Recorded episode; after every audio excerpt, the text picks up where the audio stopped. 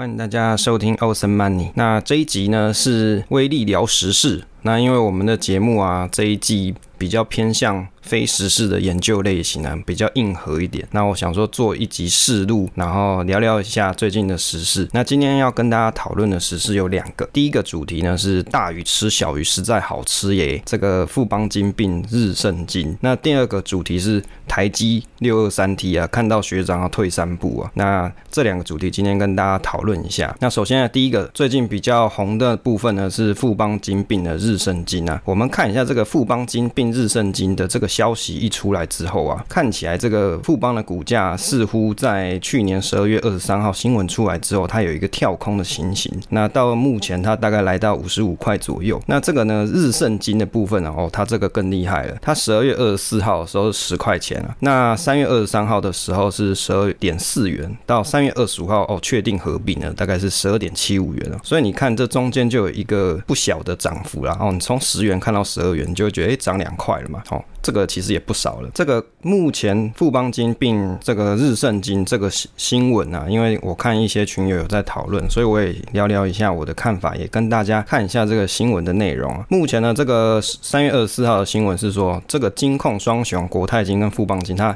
缠斗了很多年嘛，这个获利冠军。那富邦金合并日盛金啊，终于打破了这个这个艰困的局面了。那当然，这个合并啊，事实上它是十三年以来的不断的这个啊苦练才有。有办法在最近才有修成正果。那过去有两次想要去合并日盛金，但是失败了。那富邦金呢？去年它的税后的获利终于是破了千亿啊，每股盈余来到了八点五九元大概十连续十二年称霸金控业。那如果说它并了这个日盛金控之后，它的证券跟银行业务都会比较扩大一些。那目前三月三十号要完成这个公开这个股权交割啊，就是收购案，它要把它完成了。其中我关注的点是说，哎，你这富邦金跟日盛金。合并啊，到底？对富邦金来说有什么影响哦？如果你从这个日盛金它的整体总资产来看，它大概是三千五百八十一亿元。那富邦金呢，它大概是九兆元哦，就是它整体资产来看是九兆元。那如果你把这个日盛金合并进来啊，大概整体富邦金大概是拉高了，大概是变成是十兆元，但是还仅次于国泰金的十一兆元，就是还没有打赢国泰金的部分。但是这样子合并起来，事实上你也差不多只有日盛金只占整个富邦金的两 percent 到。三 percent 左右，事实上是没有到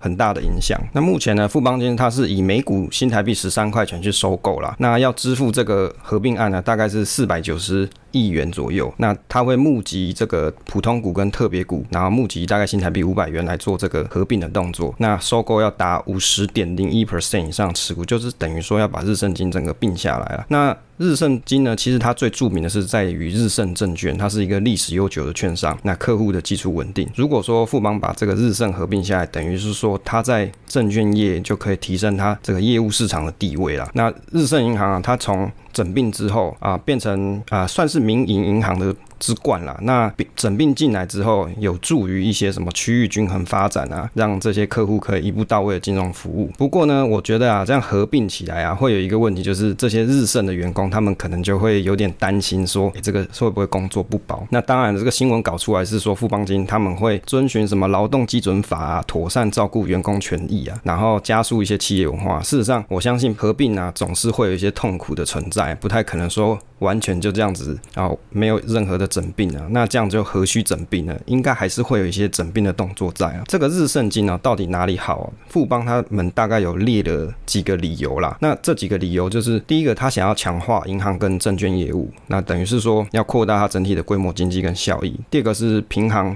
啊，平衡银行跟保险还有证券业务的多元化收入。那第三个是响应政府的经济并这个政策，提升产业竞争力。其实第三个这个哦，政府事实上在陈水扁时代就一直在讲说，想要让这个金控啊。金融业者合并，但是事实上并没有这么容易。你看这个台新金跟张银哦，已经打了不十几年、十五年、十六年以上了，还是没有合并成功。那最哎，我们前几期啊，应该是上上季吧，有介绍这个台新金并这个保德信嘛。事实上这件事好像也还没有成功啊。但是富邦金还蛮厉害，就可以把这个啊，其实他也是过了十几年嘛，才把这个日盛金给并下来。这个收购日盛金主要是看上这个日盛金的小额稳健啊，那等于是说把它并购进来，可以加。强富邦金控的银行跟证券业务。当然，就我看起来啊，应该是证券业务这部分是比较比较实在啦。那跟大家讨论一下这个日盛金的一些获利结构跟它的历史哦。这日盛金它大概是成立于在二零二呃二零零二年，是由日盛证券跟日盛银行为主体的金控公司。所以你看啊，它的主要成分就是证券跟银行。那是当然，它是以证券业为著名啊，是以它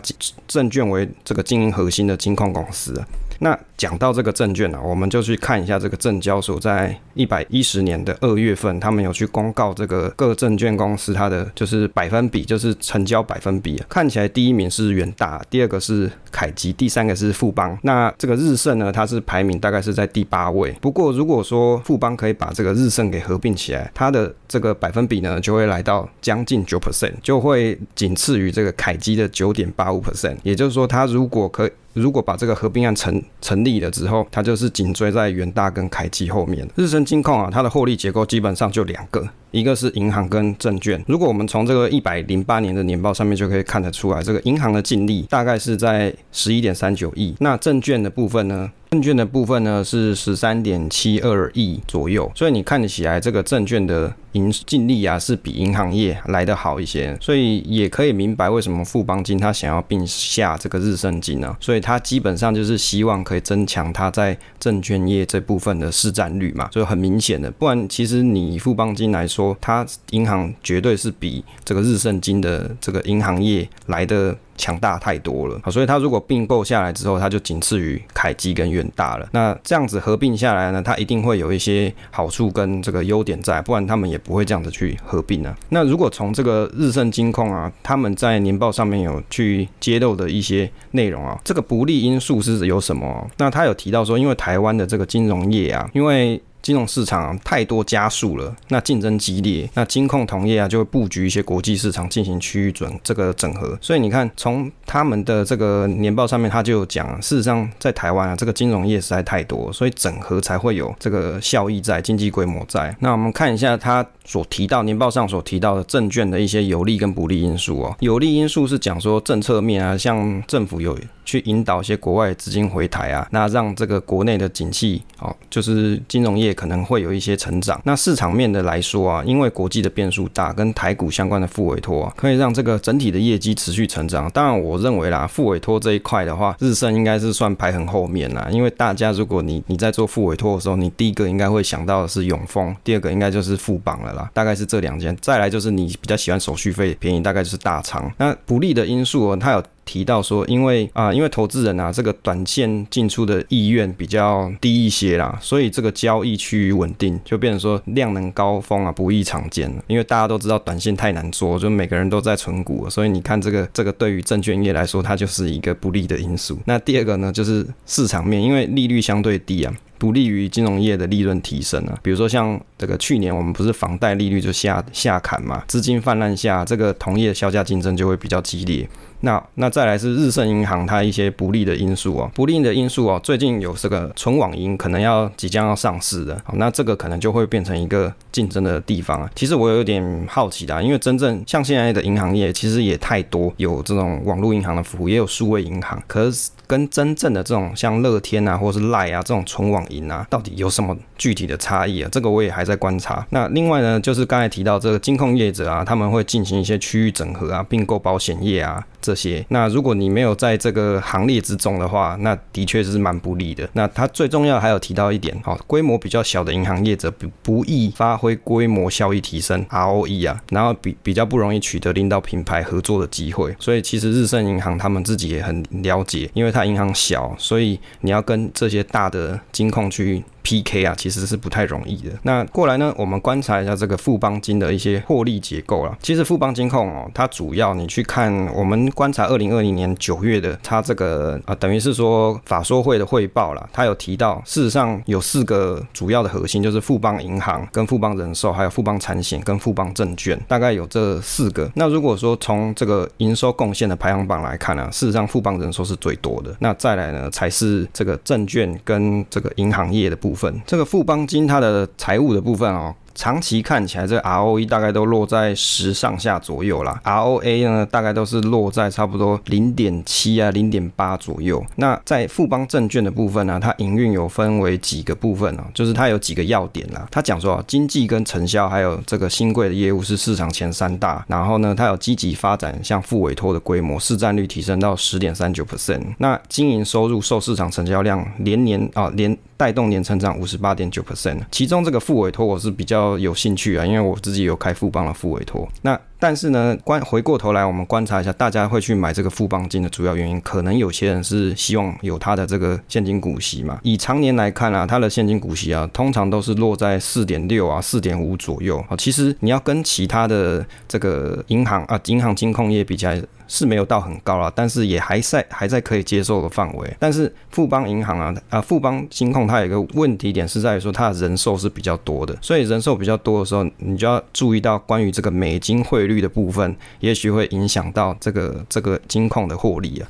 如果你在投资它之前，你可能要先有这样认知哦。所以有些朋友会讲说，如果你真的想要投资金控，你不要去投资有这个人寿的部分啊。当然，这东西投资是见仁见智啊。搞不好你也因为有这个人寿的部分，像最近有人寿部分，因为有美债嘛，可能这些获利可能又提升了。所以也也不是说同一个观点就是在每个时间点都是可以成立的，还是要看你是用什么想法去做投资。那两个公司合并呢，是不是比较好哦？这个问题啊非常好，我自己是认为两个公司合并绝对是比较好的。为什么？因为日盛金你去看，它很明显，它有个优势是在它证券业是比较前面的排名嘛。那但是呢？它的银行业因为它的规模太小了，所以不容易达到一个经济规模。那如果未来整并到富邦里面，那富邦它的证券就有机会跑到前三名嘛。那再来呢，就是可以让整个两间公司各取所需啦，这是我的认为。所以为什么我会觉得它合并比较好？那当然呢，这个合并之后啊，对富邦它未来的营收一定会有一些显著的贡献在。那再来是合并的缺点，我觉得最大的缺点可能日升金的员工可能要哭哭啊，因为我也不知道到底合并之后是不是可以善待。这些这些日盛金的员工啦，那当然是希望他们是可以好好的转入富邦的大家庭之中。好，那结余的部分，我觉得这次的合并案啊，应该算是还不错啦，因为它是用十三元去合并，也没有到非常贵的。价格当然你会看股价有一波涨势，那所以如果当然这个东西就有点赌嘛，因为你也不知道到底最后会不会合并成功，搞不好合并不成功，你之前买的人 你现在就可能就套牢了。所以如果你要做这种题材类型的时候，你还是要抓好你的停损点。当然如果以长期投资来说啊，我认为对富邦的效益是会比较好。那日盛金的这个年报可能今年是最后一年的，就是把这个去年的看一看。那今年呢不知道它会不会会不会再公告出来啊？因为因为即将要合并了嘛，就不知道它年报还会不会再出来。好，关于这个富邦。并日圣经的一些心得跟分享，就跟大家分享到这边。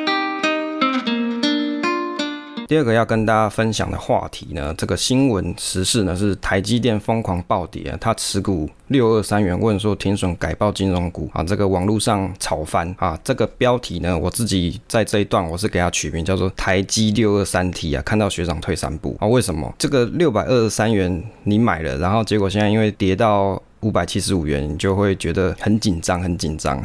那就我的看法来说啊，投资最重要的一件事是什么？就是你要认为说这个公司的未来前景你是可以所期的嘛？你可以想得到后面它的这个公司的发展的产业，它的产品是会有需求性的，那它可能会有营收上的成长，那它所生产的东西是具有未来的价值啊，就是大家都会去用的。那这个就是它最好的投资。投资价值点，那但是呢，有时候投资是这样，你看到这个股票一直涨的时候，你心里就会怎么样？你会很想要追啊，你就很想要去投入看看，然后去去买。所以一直到它涨到六百多块的时候，一直涨一直涨，你就会很想很想买，然后你就套进去了。那套进去的结果，你又在网络上发文说啊，我这买在六二三要怎么办？所以这个新闻就讲说，台积电有护国神山之称啊，从去年开始的热度不减，但是因为最近这个 Intel 他说要斥资去新建这个晶圆厂，导致这个台积电股。股价大跌，那最低的在二十五号的时候来到了五百七十一块，所以这个网友就就讲说，当初跟风进场，现在是不是该认赔出走了？好，我觉得这个问题，原则上你会问这个问题，就是。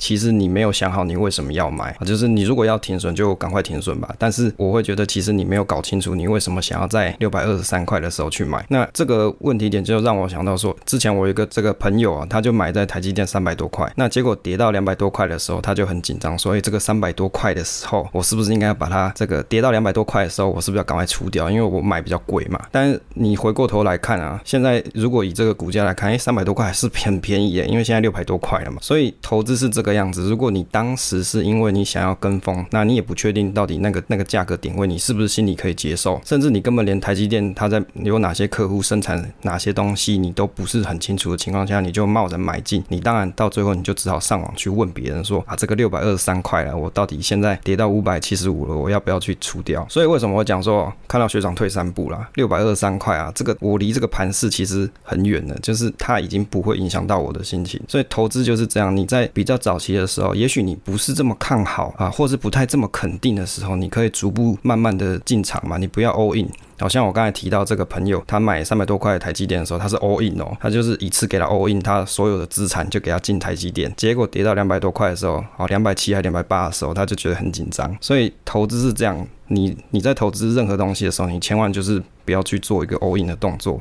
那你去 all in 的，或者是你真的也没有想好这间公司在干嘛的，那你也不清楚你为什么要在这个点位去买的话，你买了就是下场就是你会很紧张，不晓得到底该怎么做，然后就只好上网去问这些网友。那我们看一下这个网友的一些推文啊，就 PTT 上一些推文，我觉得有时候看 PTT 的推文其实还蛮有趣的，就是有的人他们会很酸，然后会讲的很怎么讲很不好听，但是有时候还是会有一些人有一些不错的见解。当然，如果你你问我买金融股会不会比较舒服哦？事实上，你如果只是为了要领股息的话，我认为是买金融股是相对比较舒服的。但是你从六百二十三块变成五百七十五块，你要出脱的时候，你那心里的那个痛，你可以受得了吗？结果你买进去金融股，你又发现金融股好像都不太会涨，那个心理的落差可能会有点大了。哦，这个网友呢里面有讲几个几个呃几个的推文啊，跟大家分享。他说这个如果啊这个心态不足啊，就是这样，一次买整张开始。跌就没钱啊，没压，这个是你就开始没有钱可以去做摊平的动作。然后还有人跟他讲说，快停损，快快啊！然后呢，还有人跟他讲说，如果只想做价差，不管你是买这个台积电还是金融股啊，都不适合哦。所以还有人是骂他什么韭菜啊，然后就是很蠢啊之类的。然后还有人说是吃货文啊，还有人叫他买中华电。好，其实我觉得这些东西啊，大家在看的时候啊，虽然说你会觉得有点笑笑的啦，但是可以理解成在买这些金融产品的时候啊，或者你买标的的时。你真的是要去研究一下，你到底为什么要在那个点位买，而且你到底是做长线还是做短线？如果你问我，如果我是以长线的心态来看的话，我觉得你台积电买了六百多块，其实也无所谓啊。为什么？因为第一个，我如果是做长线的话。我根本就不会一次买整张，或是买到很多张，我可能就是会去买一部分，我可以觉得在这个阶段分批买适合的这个数量就好。那再来就是我是长期投资嘛，所以我一定会在隔一段时间我会再买，等那个时候的点位可能就不是六百多块了。所以在以长期投资的角度来看啊，你根本不太可能会一次就买所有的点位都买在六百多块，那样子是很蠢，好吧？如果说你是要做短线的人，那其实就是你在六百多块买的时候，你就你至少要看一下技术这个技术线型。你你评估一下，你这个点位算不算相对高点嘛？好，高低点其实没有人可以知道，但是相对不相对，你自己心里有一把尺可以去衡量啊。好，所以这个就是我看了这个新的新闻了。不过我觉得这个推文在有点靠背，就是讲说停啦，哪次不停呢？跟着金融股迈向台股两万点不好吗？好，这个是还蛮好笑的啦。那给大家参考一下，一点点的。这个投资的心理建设，在你买之前，你一定要先想清楚你为什么要买。那如果你买了，你要先想好你的脚本，它跌到多少你可以承受。如果你不能承受，你就该减码。好，大概就是这样啊，跟大家分享一下。那以上呢，就是这一次威力聊时事跟大家分享的时事新闻啦。